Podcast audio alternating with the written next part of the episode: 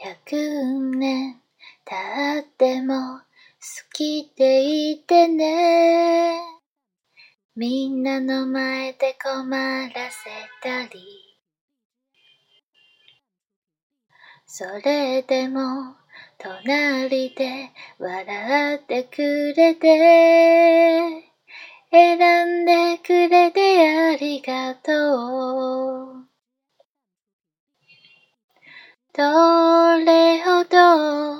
深く信じ合ってもわからないこともあるでしょう。その孤独と寄り添い生きることが愛するということかもしれないからいつか父さんみたいに大きな背中でいつか母さんみたいに静かな優しさでどんなことも超えてゆける家族になろうよ。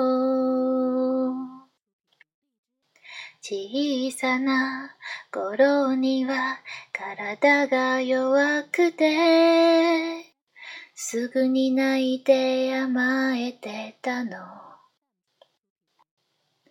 いつも自分のことばかり精一杯で親孝行なんでできてないけど明日の私はそれほど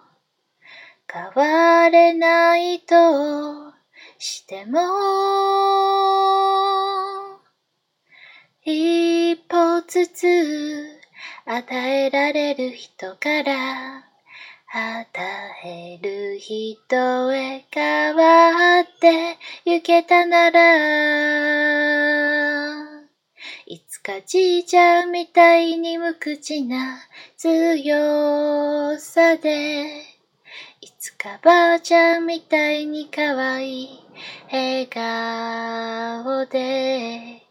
あなたとなら生きでゆけるそんな二人になろうよ。いつかあなたの笑顔によく似た男の子といつか私と同じ泣き虫な女の子と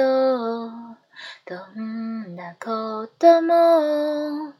超えてゆける家族になろうよ。